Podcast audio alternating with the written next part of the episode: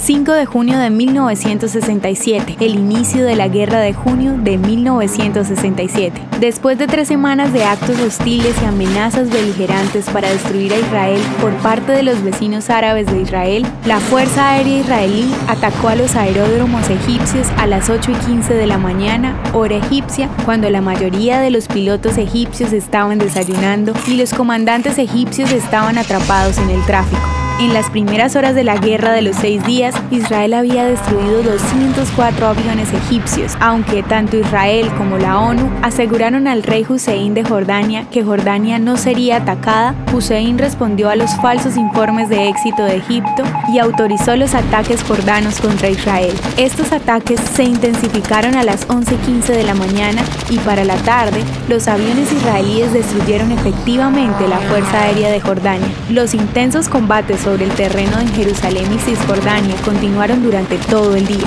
Durante esa tarde, Israel también atacó a la Fuerza Aérea Siria, destruyendo dos tercios de los aviones sirios. Después de seis días de combates, Israel había logrado una impresionante victoria al capturar los altos del Golán, Cisjordania, Gaza, la península del Sinaí y quizás lo más importante, Jerusalén Este, incluyendo la ciudad vieja. Los éxitos de Israel elevaron el orgullo judío en todo el mundo. Además, los jóvenes judíos se ofrecieron como voluntarios para trabajar en Israel, mientras que otros recaudaron fondos para el Estado judío. Los estados árabes sintieron un aguijón masivo en la derrota, permaneciendo resentidos por los éxitos de Israel, aumentando los ataques contra Israel a través de operaciones terroristas palestinas. Como los estados árabes se negaron a negociar el fin del conflicto después de la guerra, Israel se sintió fortalecido y comenzó a colocar lentamente asentamientos en los territorios recién ganados. Israel se encontró administrando las vidas de más de un millón de palestinos.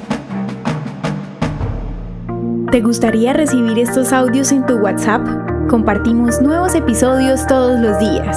Suscríbete sin costo alguno ingresando a www.hoyenlahistoriadeisrael.com. Hacerlo es muy fácil. También puedes encontrarnos como arroba hoy en la historia de Israel en Instagram, Facebook, Spotify y otras plataformas digitales. Comparte este audio para que otros conozcan más acerca de Israel.